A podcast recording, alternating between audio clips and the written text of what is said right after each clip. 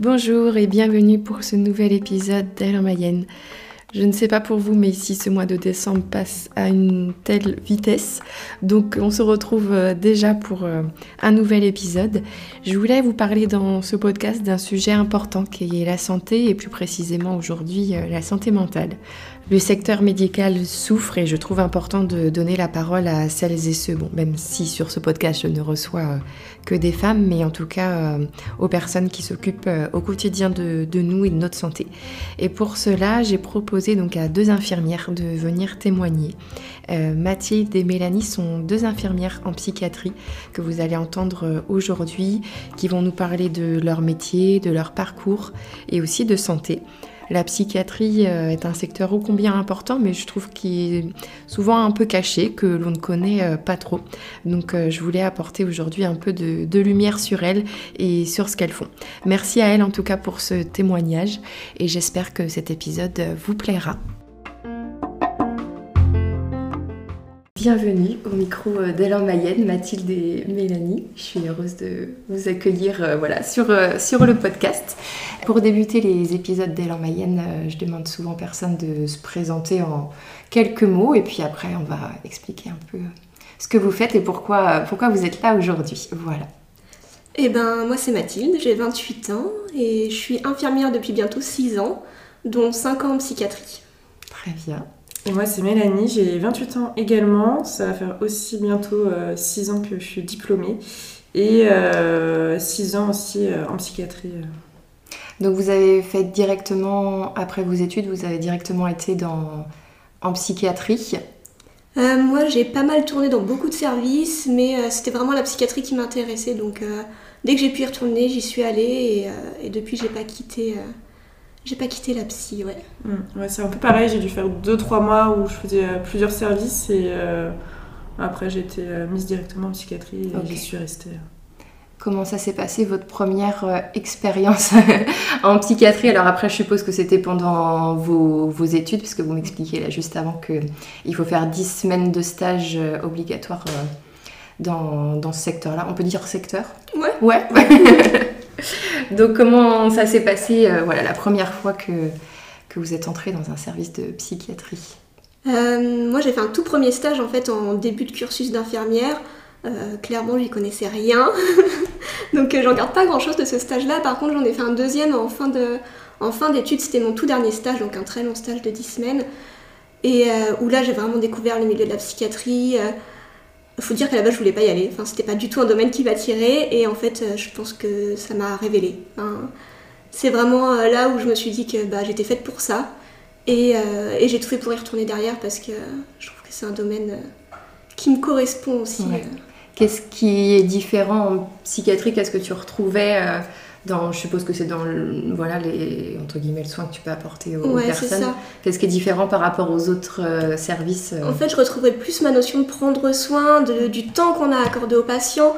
Pour moi, le prendre soin, c'est passer beaucoup par le relationnel, chose qui nous manquait en fait en termes de temps dans les services de médecine classique ou de chir, mm. pour en avoir fait quelques-uns à la sortie de mes études. Enfin, ouais, vraiment, c'est ce qui me manquait. Du coup, en psychiatrie c'est le cœur de notre métier et, euh, et pour moi c'est pour ça que j'ai fait infirmière en fait. C'est pas pour euh, les soins techniques, c'est pas pour euh, poser une perfusion même si c'est cool de temps en temps, mais voilà c'est vraiment pour tout le côté relationnel et Ouais, puis même au niveau du, du, patient, je trouve que le patient est vraiment au milieu de notre, de notre soin. Mm. Et même au niveau de nos transmissions, en fait, on appelle le patient par son nom de famille.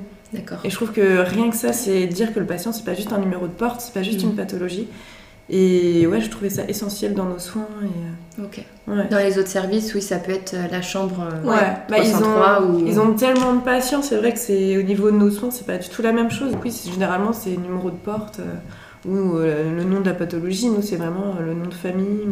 Et puis on nous apprend à l'école à prendre soin dans la globalité du patient, mm. c'est-à-dire prendre euh, son côté psychologique, la pathologie, mm. tout ce qui est social. Mais en fait on le fait pas en service classique et en mm. service de psychiatrie on est obligé de le faire parce qu'en fait la pathologie elle impacte sur absolument toute sa vie. Et si on prend pas en compte toutes les parties, en fait on peut pas... Ouais, tout son, tout son environnement, que ce soit extérieur. On va à domicile. Mm. Voilà, on fait pas mal de- d'interventions aussi. euh. Et que ce soit même somatiquement, c'est vrai Mm. qu'on est aussi obligé de prendre euh, Ouais. ces soins-là parce que. Est-ce que, alors après, je sais pas trop sur. euh, Est-ce que c'est dû au fait aussi que peut-être qu'il y a des patients qui restent plus longtemps, on va dire, dans un service psychiatrique que dans un autre service, où la durée, euh, enfin, ça n'a pas forcément, c'est pas forcément en lien avec. euh, Bah, nous, on est en court séjour, donc euh, c'est des services en fait euh, aigus. Du coup, c'est différent. Nous, les, euh, on est dans les phases aiguës, ils peuvent rester très bien euh, deux semaines, comme, euh, D'accord, ok. comme plusieurs mois. Ouais. Donc ça, ça dépend. Après, peut-être dans les, pa- dans les services où il y a des chroniques, c'est c'est différent. Ok. Mais nous, euh, C'est vrai qu'il n'y a pas forcément d'intervention au domicile du patient, dans les services Non. de médecine. euh, ouais. Vous entrez moins dans la sphère privée ouais, et- ouais. que de nous, on les personne. accompagne souvent déjà pour aller chercher des vêtements, Mm. on les accompagne acheter du tabac, on les accompagne euh, au tribunal. Enfin, Ouais. c'est vrai qu'en fait, on fait. euh, Après, c'est vrai que c'est peut-être des personnes qui sont peut-être plus seules euh, aussi Oui. au niveau de Ouais. l'environnement, il y a moins de proches. Donc, euh, C'est vrai Je qu'on pallie que- plus à tout ça aussi. Ouais. ouais. Que c'est vrai que les services de, bah, de médecine ou autres, euh, bah, il n'y a pas de proches, il n'y a pas de proches. euh. Oui, Mm. ok. Est-ce que vous pouvez. euh, alors après, c'est un peu, je pense, compliqué de dire qu'il y a un profil. Il n'y a pas de profil type, enfin, dans les patients que vous, vous, vous voyez. Euh, après, est-ce qu'il y a des profils quand même de personnes qui entrent en psychiatrie qui, entre guillemets, va. euh, et peut euh, entrer en service euh, de psychiatrie? Vous allez peut-être me dire tout le monde. c'est ça la réponse. J'ai posé la question, j'avais un peu la réponse, mais. Généralement, c'est la question qu'on nous pose parce que justement, il y a, il y a cette vision de la psychiatrie où euh, bah, c'est que les, Les grands fous. les grands fous qui sont tout le temps endormis, et qui, euh, qui, soient, ouais, qui sont défaillants. Et en fait, généralement, moi je dis, bah, ça se trouve, ton patron, euh, il est soit schizophrène, soit bipolaire, mais bah, bien traité, euh, bah, ce genre extérieur, ça, ça tient très bien, il arrive à vivre sa vie. et- puis, euh, ouais, ça peut toucher des pathologies Mm. comme la schizophrénie, la bipolarité, des choses qui sont actées, qui sont posées, Mm. comme, euh, comme juste un mal-être, en fait, à un Mm. moment donné, qu'on peut tous avoir dans notre vie, et, euh, et où on a besoin d'un temps d'hospitalisation, et ce temps d'hospitalisation, il se fait en psychiatrie, parce que c'est le lieu, parce qu'on est formé à ça. Et donc oui, c'est pas forcément la plupart de nos patients, mais ça peut arriver, et, et je pense qu'on peut tous être touchés par ça, en fait. Ouais, ouais, vraiment, ouais. Mm. Est-ce qu'il y a des, hum, éléments déclencheurs euh, sur euh, des maladies comme la bipolarité ou la schizophrénie?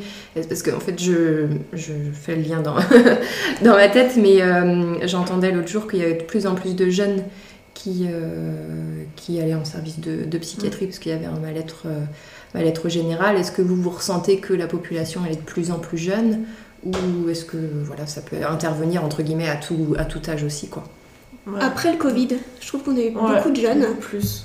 Euh, je pense que c'est un mal-être global, un stress de la société aussi qui vient avec. euh, je pense qu'ils sont perdus aussi dans, dans leur avenir, dans tout ce, tout ce qu'ils peuvent faire et en même temps pas faire. Mm. Donc je pense que ouais, c'est plus un mal-être global. Ouais, ouais. Et puis c'est vrai que je pense qu'il y a, ouais, il y a, peut-être plus d'angoisse que Ouais. nous on avait à notre époque, plus de questions, que ce soit sur tout, hein, sur. euh, Je pense que la société est très angoissante. Ouais, sur leur orienta- l'orientation sexuelle, Ouais. sur plein de choses, sur qui ils sont. Nous, c'est vrai que c'est des questions qu'on se posait pas. Il y en a certains, même très jeunes, ils se posaient Mhm. euh, ce genre de questions-là. Nous, à part jouer à, à la Barbie, euh, même Ouais, quand on était en sixième, on n'avait pas ce genre de questions de dire est-ce que je suis un homme ou est-ce que je suis une femme, ou même non-genré, hein, mais. et je pense que ouais, c'est cette ouverture d'esprit de la société qui fait que les jeunes se posent de plus en plus de questions Mm. Et en fait arrivent dans un mal-être et c'est Mm. tout l'inverse de ce que c'est censé donner. Ouais, et, c'est euh, ça. et je- enfin, moi je le vis vraiment comme ça en tout Ouais. cas, je l'analyse comme ça. Ouais, moi aussi, j'analyse comme ça que finalement, à pas vouloir mettre dans des cases, bah, ou à Mhm. rajouter plus de cases, finalement. euh, Certaines personnes ne s'y retrouvent pas, elles sont perdues en c'est fait. ça. ça crée ouais. beaucoup plus de questionnements et beaucoup plus d'angoisse. Et c'est vrai qu'au niveau pathologie, c'est ce qu'on voit. euh, Nous, il y a tout ce qui est borderline ou état limite. Donc, c'est justement les personnes qui n'arrivent pas trop à s'orienter ou euh, bah, se mettre dans des cases et qu'ils ont besoin de limites. Et en fait, à vouloir justement à tout ouvrir, à plus avoir de limites, bah, ils n'arrivent plus à se retrouver et, et c'est ça qui est compliqué. Ouais. Ouais, la société met plus ce cadre que. enfin, Qu'il y avait avant, Ouais. ouais. Mm. Cadre invisible, hein, mais en Ouais. tout cas il était présent, je pense. Ouais. Et le fait que ce soit ouvert maintenant, bah, il y a des conséquences. Mm. et, euh, Même si je pense qu'en effet, pour certains, euh, ça, ça, ça doit sûrement plus leur faciliter la vie Mm. parce que c'est plus ouvert et, et, euh, et tant mieux pour eux. Mais c'est vrai que pour d'autres, au contraire, ça, ça a fait l'effet inverse. Ouais. Et puis après, dans tout ce qui est déclenchement de pathologie, euh, bah, tout ce qui est bipolarité, schizophrénie, il y a aussi tous les toxiques Mm. Mm. qui rentrent en compte. Donc en fait, il y a toute la partie euh, c'est en plusieurs pôles aussi. Tu as toute la partie héréditaire, mais ça peut pas jouer que là-dessus. Il faut une fragilité à la base qui peut être déclenchée par des toxiques. En fait, c'est vraiment un mélange de tout. Et, euh, Mm. mais en tout cas, les toxiques, ouais, Ouais, euh, le cannabis, ouais. euh, entre autres, hein, ça déclenche Ouais. beaucoup de pathologies chez les euh, 15-20 ans. Ouais, ouais, c'est là où ça, déclenche le plus. Ok. Et- C'est des maladies du coup que vous retrouvez beaucoup dans vos services, euh, la schizophrénie ou... Mm. ouais. C'est ce qu'on a le plus, hein, bipolarité. Ouais, bipolarité, Schizophrénie, ouais. Mm. Chez les jeunes, euh, ouais, beaucoup de bipolarité quand même. Ouais, ouais, beaucoup. Après, c'est vrai que euh, au niveau, ils sont aussi euh, rapidement euh, pas étiquetés, mais euh, Oui, c'est des maladies qui sont peut-être plus connues et que Plus connues, les- ouais. on arrive Ouais. à dire bon bah ok c'est c'est telle euh, Je maladie. pense qu'on traite aussi plus rapidement avec des traitements qui sont différents aussi Mm. peut-être d'avant. En tout cas, euh, il y a des résultats qui sont plutôt euh, corrects chez Ouais, la plupart, ouais, la euh, plupart. des jeunes. après trop tôt, personnellement, je trouve. Mais euh, C'est vrai que forcément mettre dans des cases, bah après, euh, Mm. c'est pas Mm. Euh, et puis étiqueter une ouais. pathologie. En fait, c'est compliqué. euh. Ouais, et puis pour certains jeunes, malheureusement, c'est un peu la réponse à tout. Ou, euh, D'accord. bah, je peux faire ci, je peux faire ça. Parce que Ouais. j'ai telle maladie. Ouais. Ok. Parce qu'il y a l'adolescence aussi qui rentre en compte dans tout ça. Ouais, et c'est pour ça que c'est compliqué parce que même de, de les étiqueter, euh, que ça soit bipolaire ou autre, euh, quand on est jeune, euh, qu'on soit malheureux parce qu'on vient de se faire euh, larguer, qu'on retrouve quelqu'un, qu'on soit complètement heureux, bah, ça fait partie de la vie Mm. c'est aussi de ça qu'on Mm. qu'on évolue et qu'on grandit. Et, euh, et sauf que bah, ça- sur certains, rien que ça, ils sont étiquetés et je trouve ça dommage. Ouais. Est-ce que ça vient des parents qui sont un peu euh, alarmés par, euh, par la situation ou est-ce qu'après c'est peut-être aussi dans le, dans le secteur médical où voilà, on, on sait dire plus rapidement c'est telle, telle maladie aussi? Je pense que les jeunes viennent de plus en plus aussi. Enfin, tu me diras ce que t'en même. penses, mais Ouais. De même parce que euh, ils font des passages à l'acte, par exemple des tentatives de suite qui sont euh, hyper importantes peut-être Mm. par rapport, enfin beaucoup plus présentes en tout cas par rapport à avant. Et je pense que les réseaux sociaux ont un rôle Ouais, à jouer énorme aussi, ouais. là-dedans, Mm. Euh, TikTok notamment, Ouais. où, euh, où on voit des mises en scène de euh, jeunes qui se scarifient, qui font des tentatives de suicide et, euh, et je je faudrait demander l'avis aux plus anciens, mais je pense Ouais. qu'avant il n'y avait pas autant en fait. Mm. euh, C'était pas autant mis à valeur. Bah, ouais.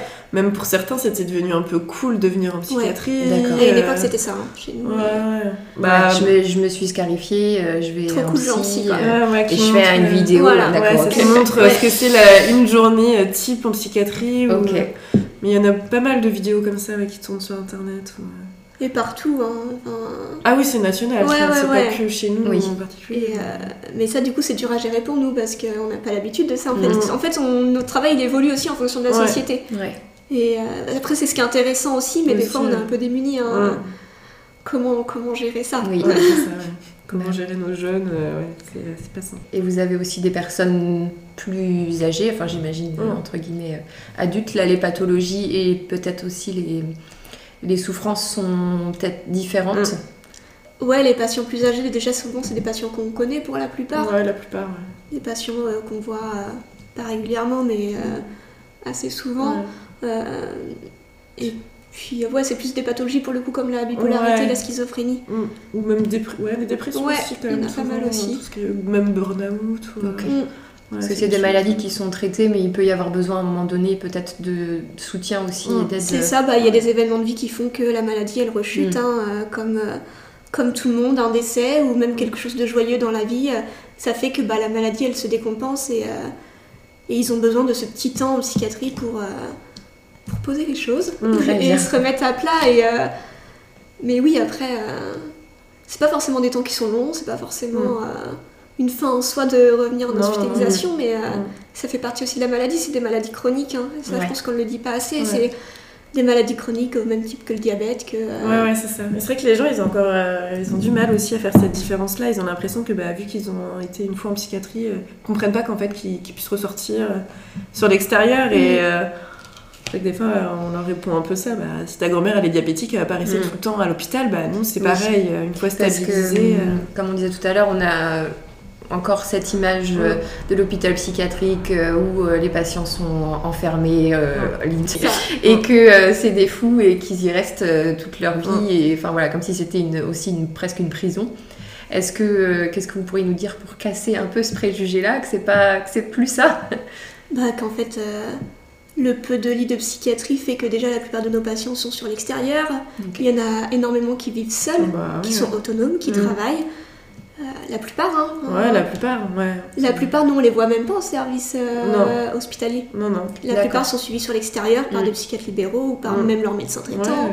par les collègues du CMP, par. euh, Et, euh, et en fait, oui, on- je pense qu'on se rend pas compte, mais euh, il y a énormément de personnes qui sont touchées par ça et qui gravitent autour de nous sans qu'on le qui sont sache. intégrées Ouais, dans la ouais, société. ouais, ouais. intégrés, qui sont pas plus dangereux que d'autres Non. personnes euh, Ouais. Qu'on peut euh, entendre dans les, dans les infos ou autres. hein, c'est pas...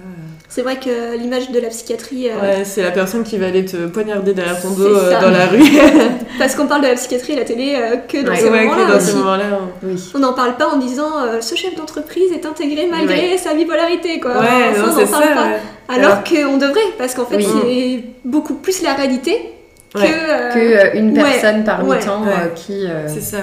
Bah, c'est vrai que tout ce qui est syndrome Asperger, autisme, c'est des choses qu'on va mettre très en avant dès le début en disant bah, il, il est cadre, mais bon, en plus, il est autiste, ça doit pas être simple.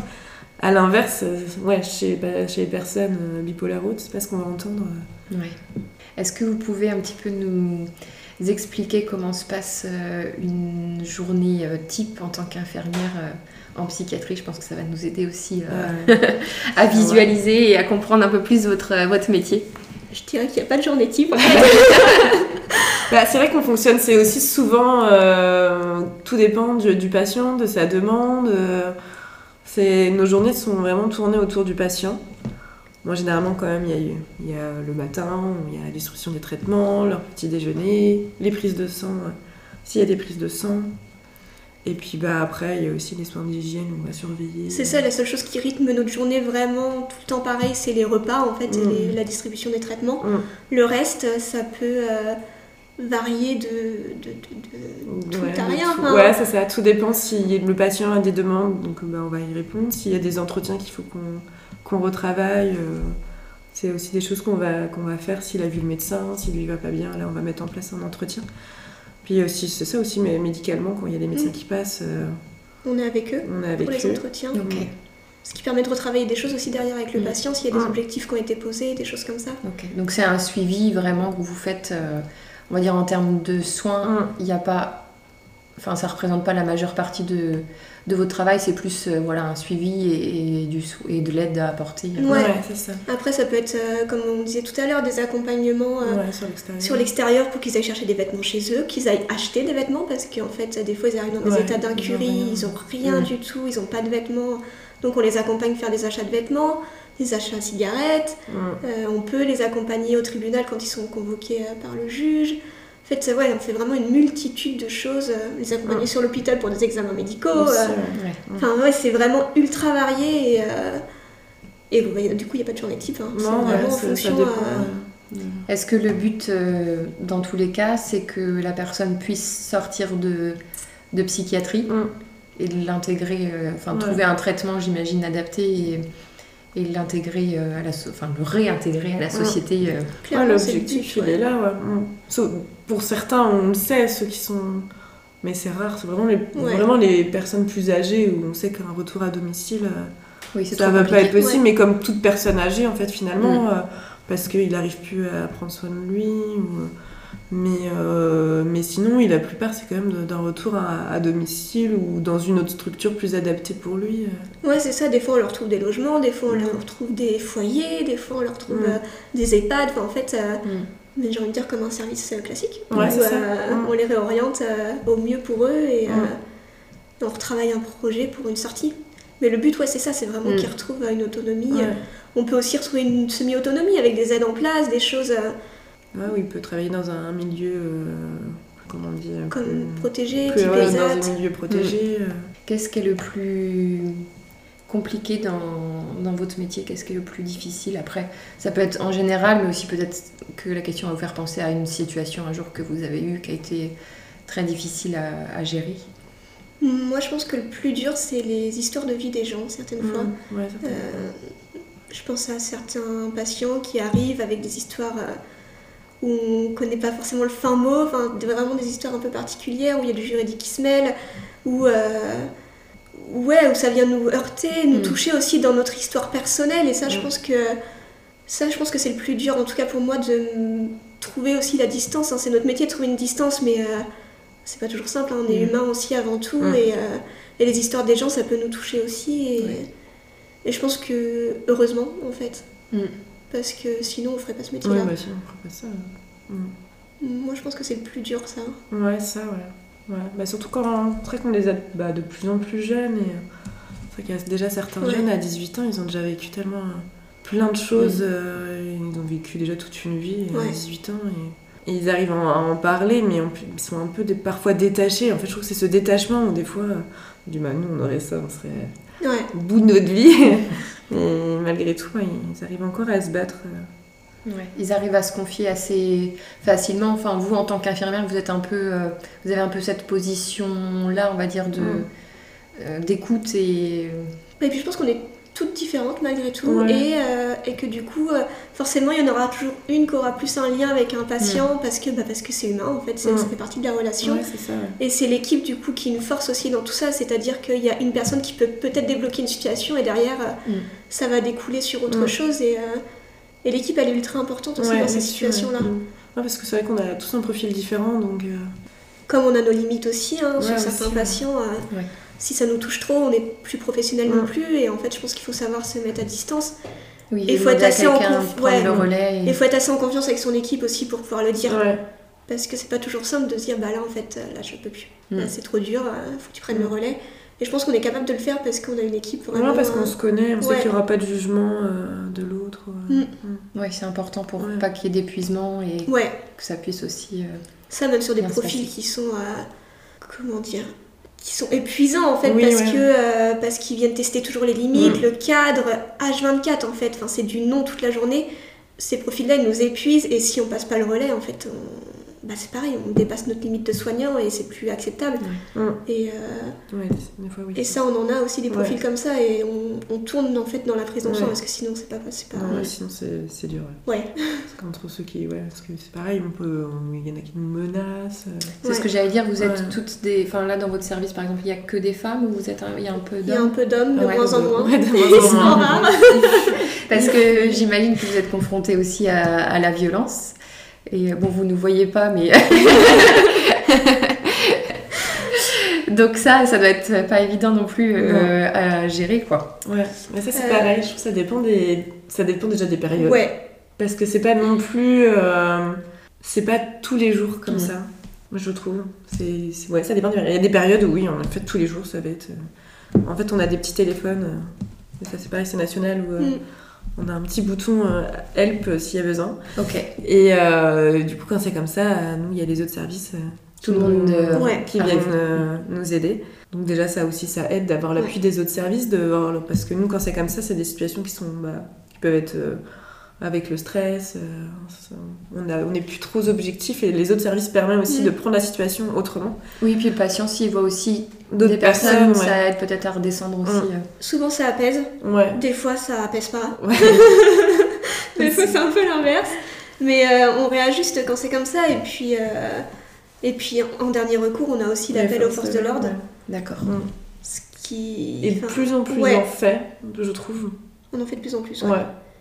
Parce que je pense qu'on est de moins en moins enfin il y a de moins en moins d'hommes aussi donc euh, Mm. Et puis euh, je pense qu'en fait on prend plus le risque de se mettre en danger, on n'est pas là Ouais, pour aussi. ça. Mm. Et euh, Oui, je pense qu'on on arrive plus maintenant mieux à prendre de la distance, à Ouais. dire, bon, bah là, en fait, euh, Oui, stop. euh, C'est- on arrive à la limite de notre Ouais. métier Ouais. et Et- au-delà. euh. Et, Et puis- pour le coup, les forces de l'ordre, ils apaisent vachement. hein. Dès Ouais. qu'ils sont là, euh, Ouais. Souvent en fait ça casse Ça toute la situation Mm. et en Mm. fait ils ont même pas besoin d'intervenir presque. Oui, Ouais. c'est juste l'uniforme et. Ouais. Ouais, ouais, c'est Ouais, ça, vraiment. généralement. Et du coup, c'est vrai qu'on travaille pas mal avec eux et, euh, et heureusement qu'ils sont là parce que. Parce qu'en fait, des fois, je sais même pas comment on ferait. Bah, parce qu'en plus, nous, ça nous pousse à pu être vraiment dans le soin, et c'est ça aussi chez Ouais. nous que ça peut être compliqué, ou bah, des fois, quand il y a des mises en contention ou autres qui, sont, qui peuvent être assez violentes aussi. euh, c'est là où en fait on devient plus trop dans le soin et c'est vrai que nous c'est un peu compliqué de- justement de gérer tout ça derrière. Euh, Et de revenir après sur cette posture d'infirmière et même, j'imagine, vis-à-vis des autres, euh, des autres patients, ça doit être aussi. euh, Bah, c'est ça, parce que notre but, c'est aussi de garder l'alliance avec le patient, Mm. quoi qu'il arrive, Mm. quoi qu'il se passe. C'est-à-dire qu'on soit menacé, qu'on se fasse frapper, qu'on... Le but, c'est quand même de garder un minimum d'alliance avec lui pour, euh, pour évoluer derrière et l'accompagner au mieux. Mm. Et euh, en fait, s'il y a trop de violence sur une mise en contention, Mm. si c'est trop euh, intrusif, c'est pas forcément mieux en fait. euh, pour Tu peux cette- pas revenir en arrière. Ouais. S'il y a un truc qui est cassé, c'est cassé, Ouais. et derrière, euh, c'est un peu compliqué de rattraper ça. Donc des fois, juste appeler les forces de l'ordre pour poser la situation et que ça se passe en plus en douceur, bah qu'est-ce qui est le mieux euh, Mm. C'est toujours la balance en fait, un bénéfice. Ouais. Ce serait qu'on a un peu aussi- on a peur aussi de casser l'alliance quand on appelle les forces de l'ordre parce que euh, quand ils les voient débarquer, normalement, euh, ils les ont appelés, mais du principe aussi que c'est notre sécurité avant Oui. tout, Ouais, et, euh, et ça c'est vraiment le fondamental, je pense. ouais, c'est là aussi où c'est notre sécurité avant et euh, après, euh, Après, on réajuste, on, ouais. on réfléchit, on voit ce qu'on fait, décision d'équipe toujours. Mm. Et, euh, Oui, tu disais l'importance de d'avoir une bonne équipe et d'être euh, d'être soutenu. Mm. euh, c'est- Ouais, je parce pense que- que c'est important. Ouais, parce que dans, dans ce genre de situation, euh, oui, on est bien content d'être Mm. à plusieurs, de pouvoir en reparler. On fait, bah, c'est pas des temps vraiment de débrief, mais nous déjà on, nous on s'en reparle entre nous. Mm. Qu'est-ce qui a pu, ce qui a pu choquer, pas choquer, qu'est-ce qu'on aurait pu faire mieux. Comment on se sent aussi, Ouais. c'est important de Et pas de trop dire rentrer c'est pas chez nous que avec ma ça. décision, Ouais. c'est la décision de l'équipe. Ouais, c'est Mm, pour ça que c'est mm. important la décision d'équipe parce que les conséquences derrière elles sont, euh, elles sont là, hein, qu'elles soient positives ou négatives, mais euh, Mm. et quand c'est une décision d'équipe, on le vit pas pareil que quand c'est une personne qui a décidé. Ouais. Et euh, ça, je pense que c'est c'est essentiel et c'est un truc qu'il faut pas qu'on perde de vue parce que Mm. c'est pareil, ça fait partie de la base.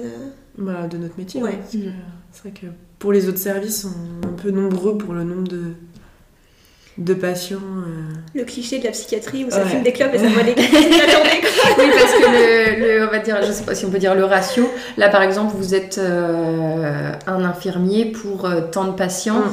Et je pense que le ratio n'est pas du tout le même dans d'autres Non. services. On est tout, beaucoup non. plus nombreux, Mm. nous, euh, dans notre service, effectivement. Mais parce qu'il y a ces besoins-là aussi Ouais. d'être, dans, comme on disait tout à l'heure, dans la vie privée. Et parce qu'on se retrouve vite à moins dans les services quand il y a des Ça. accompagnements, des choses comme ça aussi. Ouais, et puis c'est surtout euh, aussi pour notre sécurité, Ouais. euh, Mm. autre que pour les accompagnements. Mm. C'est aussi pour notre sécurité où, Ouais. en effet, euh, même si ça arrive pas tous les jours, euh, il n'y a pas le choix d'être nombreux. euh. Mais rien que le week-end où on est moins forcément puisque c'est le week-end, euh, on le ressent en fait quand il y a des besoins. Ouais. On ressent qu'on est en moins. hein, ça, Ouais. On s'adapte aussi. hein. Souvent les Mm. week-ends c'est plus calme malgré tout. Oui. mais- Oui. Mais c'est pas là où forcément il y a Ouais. plus besoin de renfort, c'est pas les week-ends. Puis c'est des choses qu'on arrive, qu'on essaye de, bala- de Ouais. baliser en fait avant. euh. Oui. S'il y a à mettre en place des contentions ou euh, des temps d'isolement, ça va être euh, On essaie de gérer le vendredi. de gérer le vendredi Ouais. pour que justement le week-end ça soit moins. Oui, qu'il n'y ait pas de mise en danger Mm. euh, à ce Mm. moment-là. Mm. C'est un métier, je pense, qui est euh, très difficile. On peut dire très difficile. Ou, vous, comment vous, comment vous le ressentez Euh, On parlait aussi un petit peu avant, avant d'enregistrer de la situation euh, médicale qui est en France, qui n'est pas forcément euh, au summum de, de ce qu'on pourrait faire. Et je pense que la psychiatrie, c'est en plus euh, un secteur qui est un peu relégué au second plan après certains autres services. Comment est-ce que vous, vous voyez ça euh, de l'intérieur? Il y a un manque de médecins, ça c'est certain, Mm. euh, comme dans tous les services, mais je pense un peu plus encore en psychiatrie puisque c'était déjà le cas euh, Ouais, bien avant. avant. Mm. Euh, c'est de manière nationale, hein. Mm. clairement c'est pas un problème de la Mayenne. Oui.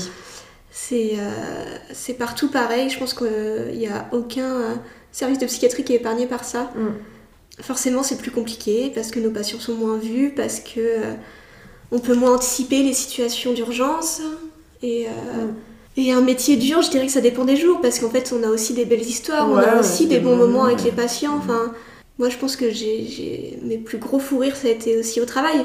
Mais plus, enfin, avec certains patients parce que euh, parce qu'ils sont ultra touchants, parce qu'ils nous font confiance, parce que euh, il y a des belles histoires aussi, il y a des ça finit Mm. bien par moments aussi. Oui, c'est ça, ouais. Et Mm. euh, oui, c'est dur par moments, c'est c'est prenant psychologiquement, c'est dur de prendre de la distance, Mm. mais euh, je pense qu'il faut que ça reste euh, une vocation, il faut qu'on reste disponible psychiquement aussi pour euh, être apte à y aller parce que Ouais. à partir du moment où on ne l'est plus, euh, Non, je pense qu'il faut, faut arrêter Mm. en fait. Mm. Il y a des infirmières qui arrivent à faire toute leur euh, carrière en, en psychiatrie. Ouais. Et je les admire. Mais ouais, ouais, il y en a, ouais, où euh, depuis le début, euh, avant il y avait le, les, t'avais, euh, un diplôme spécialisé en psychiatrie, D'accord. c'est Ouais. des ISP. Et euh, il y, en a, il y en avait encore. hein. C'est ça, avant, en fait, on était obligé de faire ISP pour travailler en psychiatrie. D'accord. Une infirmière lambda pouvait pas travailler, ça a Mm. été arrêté. Donc là, il en reste quelques-unes. Ouais, il en reste encore quelques-unes. Et, euh, et elles, pour le coup, elles font toute leur carrière en psychiatrie. Mm. Donc, C'est une euh, vraie vocation. ouais. ouais. Ouais. Ouais, ouais, ouais. Après, l'avantage de la psychiatrie aussi, c'est qu'il y a énormément de services. Il y a énormément de possibilités où on peut, enfin voilà, nous on est en service euh, hospitalier, mais on peut être en service extra-hospitalier, type le CMP, l'HDJ. Mm. Voilà, ça, ça, ça tend aussi à se développer sur Mm. l'extérieur, puis être enfermé dans un Mm. hôpital. Ouais. Et euh, ça, c'est pas mal de possibilités Ouais. aussi pour l'avenir, euh, pour les patients et pour nous aussi. Oui, Pour nous, ouais. Mm. Et même pour les aidants, c'est vrai qu'on n'a pas trop, trop parlé, mais aussi- il y a le manque, le manque médical aussi. euh, je trouve qu'au niveau des aidants, donc tout ce qui est les proches du patient, c'est compliqué aussi parce que bah, on- des fois on peut pas répondre à leurs questions parce qu'il n'y a pas de médecin, donc ils peuvent pas être Mm. vus euh, souvent. Et, euh, et c'est vrai que pour les aidants, ça ne doit pas être simple parce Mm. qu'il y a beaucoup de portes qu'on qu'on leur ferme aussi euh, parce qu'ils n'arrivent pas à trouver. nous, à chaque fois qu'on nous appelle pour dire bah il va pas bien, mon fils, mais le problème c'est que nous, on est en intra, ça va pas être possible, faut rappeler aux UMP, Oui. sauf qu'aux UMP, bah, c'est pareil, c'est compliqué d'avoir des fois des médecins, c'est compliqué d'avoir des les Parce que pas euh, assez de place ou.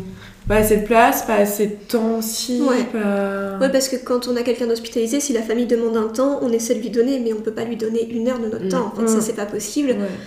Euh, Puis il y a des réponses où c'est médical Ouais, aussi. Nous, on va.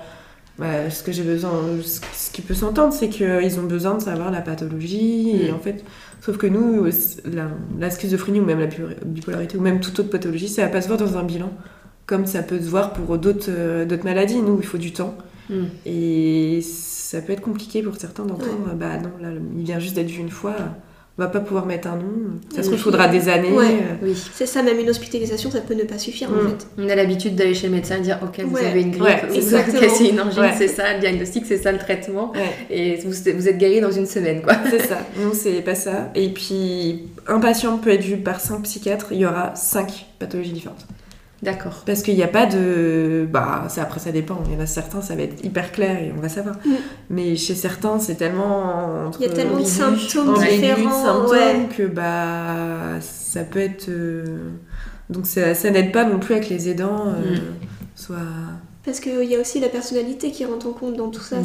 c'est Et c'est compliqué des fois de faire la différence entre la personnalité du patient, comment il est à la base, ce qu'il est maintenant, ce qui enfin, ce qui a changé.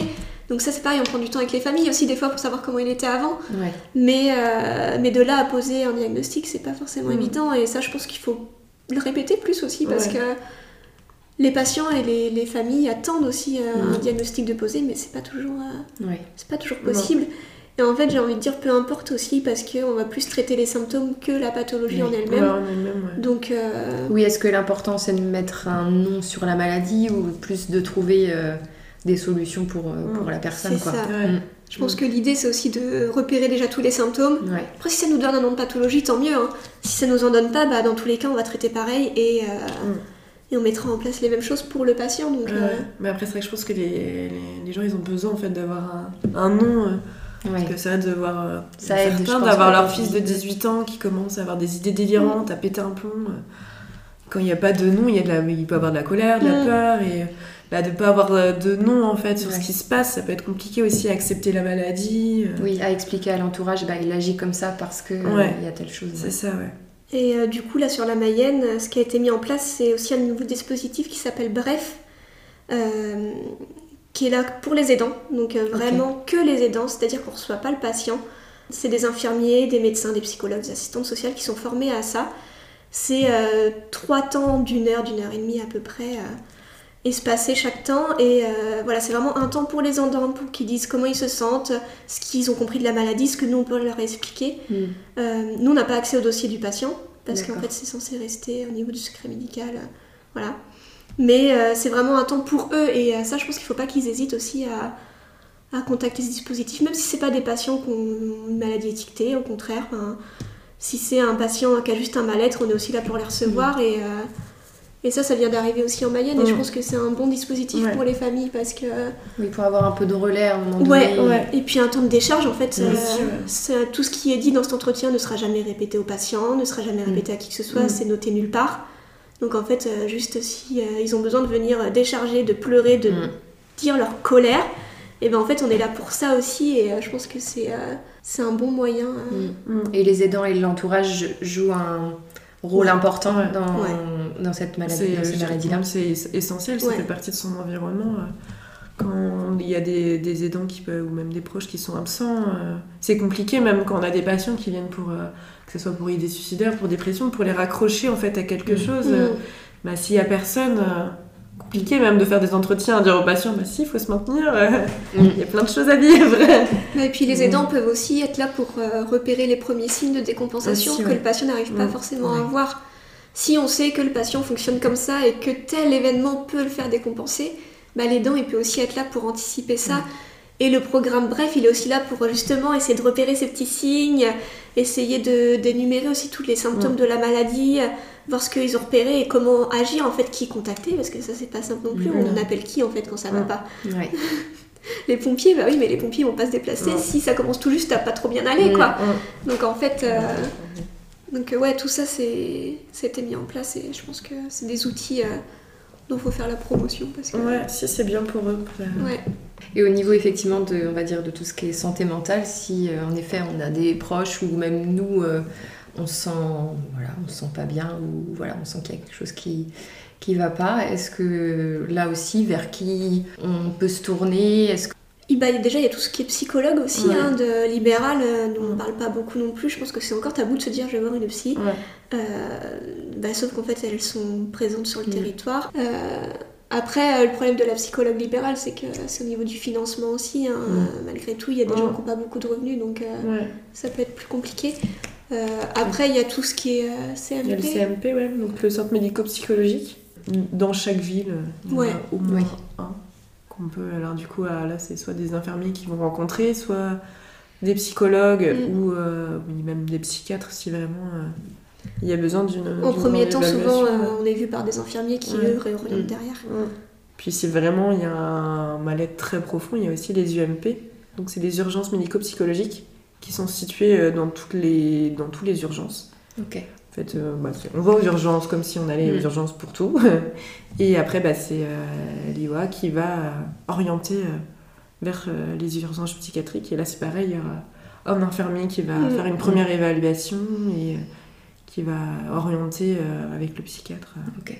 Dans tous les cas, faut pas rester seul, faut pas Ouais, hésiter à aller, que qu'on soit la personne euh, qui soit pas bien ou l'entourage. euh, Puis ça peut aussi être le médecin traitant en fait, Aussi, qui est là aussi pour, Ouais. euh, pour euh, déjà une- un premier rendez-vous et Mm. pour orienter derrière. Et euh, après pour les familles, il y a tout ce qui est UNAFAM aussi, les associations de familles euh, Ok. qui, qui peut être aidant Ouais, aussi. qui peut être aidante aussi. Mm. C'est bien aussi parce que du coup, ils se retrouvent avec d'autres familles. euh, Qui ont vécu les mêmes choses. ouais. D'accord. Et euh, je pense que oui, ça permet de, Ouais. de voir que bah, on est, ils sont pas tout seuls dans cette situation-là et que ça peut toucher euh, plein de personnes. Après, il y a des numéros aussi d'urgence. euh, Mm. Le numéro, euh, s'il y a des idées suicidaires, c'est le 3114 euh, que les personnes peuvent utiliser. Ils sont euh, ouverts 7 jours sur 7, euh, 24 heures sur 24 et euh, ils sont assez présents et euh, ça aide bien aussi certaines personnes. Ouais. En fait, il y a pas mal de, de ressources quand même sur Mm. notre territoire et euh, suffit juste de les connaître, ce qui est pas C'est ça, forcément ouais. simple. On en a ça. dit pas mal là, on a répertorié. Mais euh, connaître et puis euh, aussi réussir à. Parce que ça reste Ouais. tellement encore, comme on disait, un Mm. tabou que euh, c'est encore com- compliqué pour certains de, de Oui. les utiliser. Et je pense qu'il y a un gros travail à faire avec les médecins traitants justement aussi pour euh, qu'ils aient vraiment accès à toute cette liste-là en Mayenne, Mm, ouais. euh, savoir ce qui existe concrètement, à quel endroit, qui contacter, quel numéro, que Ouais. tout soit à jour, parce que ça c'est Mm. pas forcément toujours Ouais. le cas. Et euh, ça je pense que ça ferait partie du gros travail à faire aussi. Ouais. euh. Ouais, vous sentez qu'il y a encore un peu une.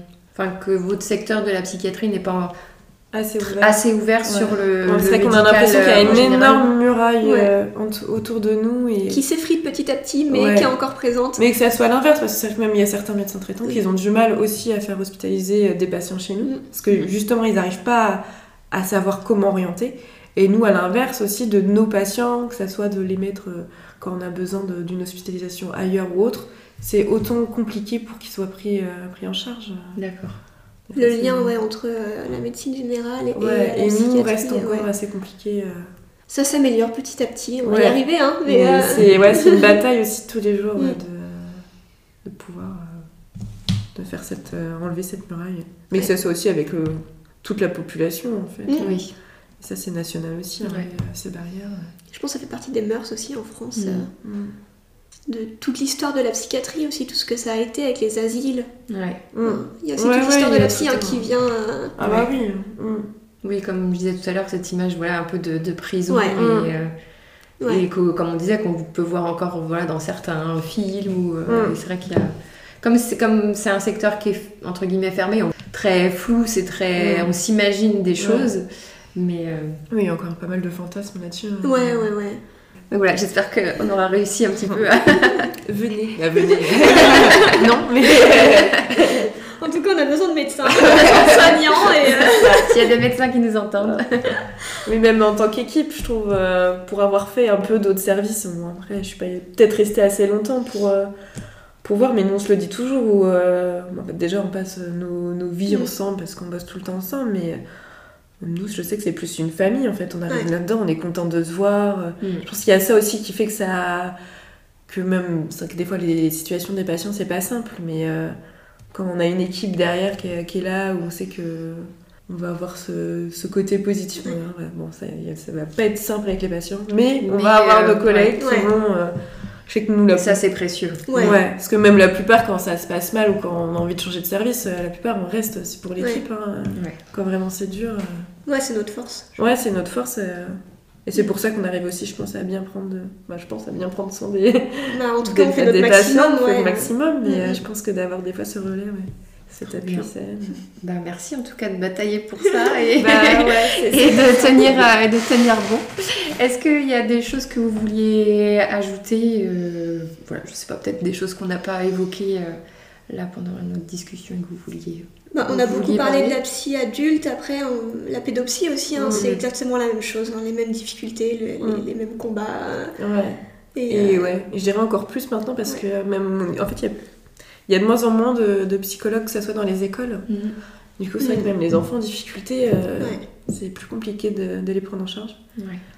Et on peut repérer, on va dire, euh, quand vous dites pédopsie, enfin voilà, ça, ça va de 0 à, à 18 ans. Euh, la prise en charge, elle est sur toute cette euh, tranche d'âge-là. On peut repérer des jeunes, entre guillemets, des, des soucis ou de- Ouais. un mal-être euh, chez certains. Ouais, chez certains, ça peut être rapidement. Ouais, ça peut être assez tôt et euh, c'est là où l'infirmière scolaire aussi elle a son Ouais. rôle à jouer. hein. Mm. En fait, c'est là où euh, toute la société a son rôle à jouer. Oui, l'équipe éducative. Oui, ouais, c'est ça. euh, Absolument tout Mm. le monde et euh, qu'on soit enfant, adulte, euh, tout le monde a son rôle à jouer, que ce soit dans nos proches ou. euh, je pense que c'est pour ça qu'il faut plus que ce soit un tabou non plus parce Mm. que euh, si on voit un de nos proches qui est pas bien, bah, je pense qu'il faut aussi oser en parler, oser lui poser des questions. Même si c'est pas simple et même si euh, on n'a pas envie de se retrouver dans cette situation-là, parce que derrière ça veut dire qu'il faut gérer les choses. Ouais, c'est ça. Faut entendre, Et- la, ouais. faut entendre la réponse. faut être prêt à entendre Mm. la réponse qu'on n'a pas forcément envie d'entendre, le ça va mal. Ouais, c'est ça, quand on répond ça va. Ouais, Non. Qu'on sait, on sait pas à quoi, quoi répondre. non, Enfin, Est-ce qu'il y a effectivement, quelque chose quand à tu dis ça nous met mal à l'aise, est-ce que. Enfin, Mm. puis ça dépend aussi de la personne que, qu'on a en face de, de soi. Donc, effectivement, peut-être orienter vers des professionnels, des fois, ça Mm. peut, ça peut Aider, être aidé. Après, Mm. ça peut aider, pardon.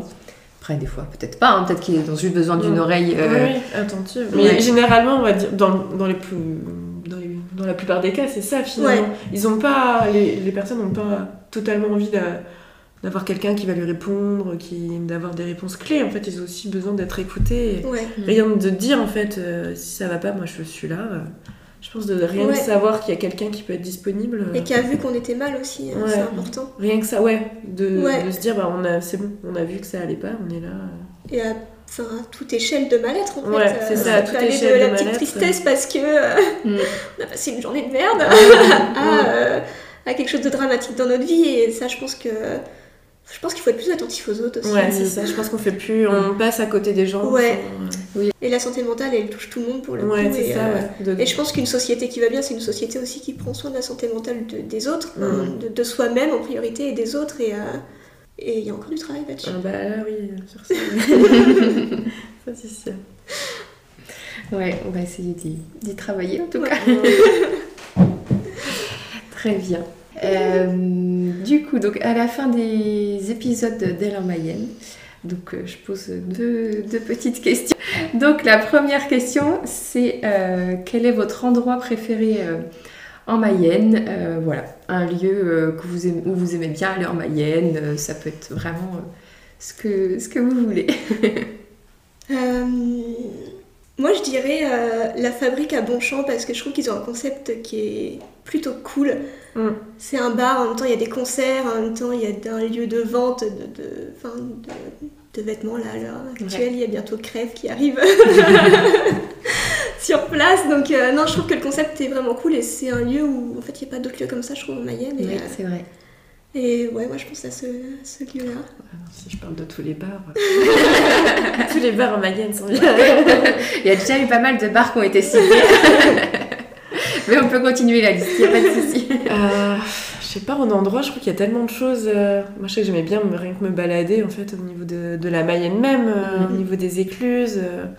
sur le halage, Sur le halage, je trouve que c'est... Il y a tellement de, de paysages différents. Ouais, sur les, le halage. C'est très bien comme réponse, c'est pas de problème. J'allais dans le palatium, mais bon, après, c'est différent. Ça marche. Et puis la deuxième euh, question, c'est quelle est la personne que vous souhaiteriez entendre au micro d'Alain Mayenne? Euh, Moi, j'avais pensé du coup à Hélène qui a monté l'association des jeux euh, sur mesure pour son fils qui est atteint d'un handicap et pour que tous les jeux qui sont dans les villes puissent être accessibles à tout le monde en fait. D'accord, très bien. Des jeux inclusifs. Génial. Exactement. Eh ben, merci beaucoup, en tout cas, à toutes les deux, voilà, d'être venues parler de votre, de votre beau métier au micro euh, d'Elle Mayenne. Et puis, bah, merci en tout cas pour euh, ce que vous faites. Merci, à toi.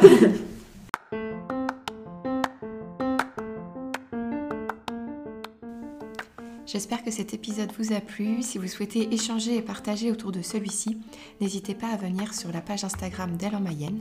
Je serai ravie de discuter avec vous. Et je vous dis à dans 15 jours pour un nouvel épisode. Merci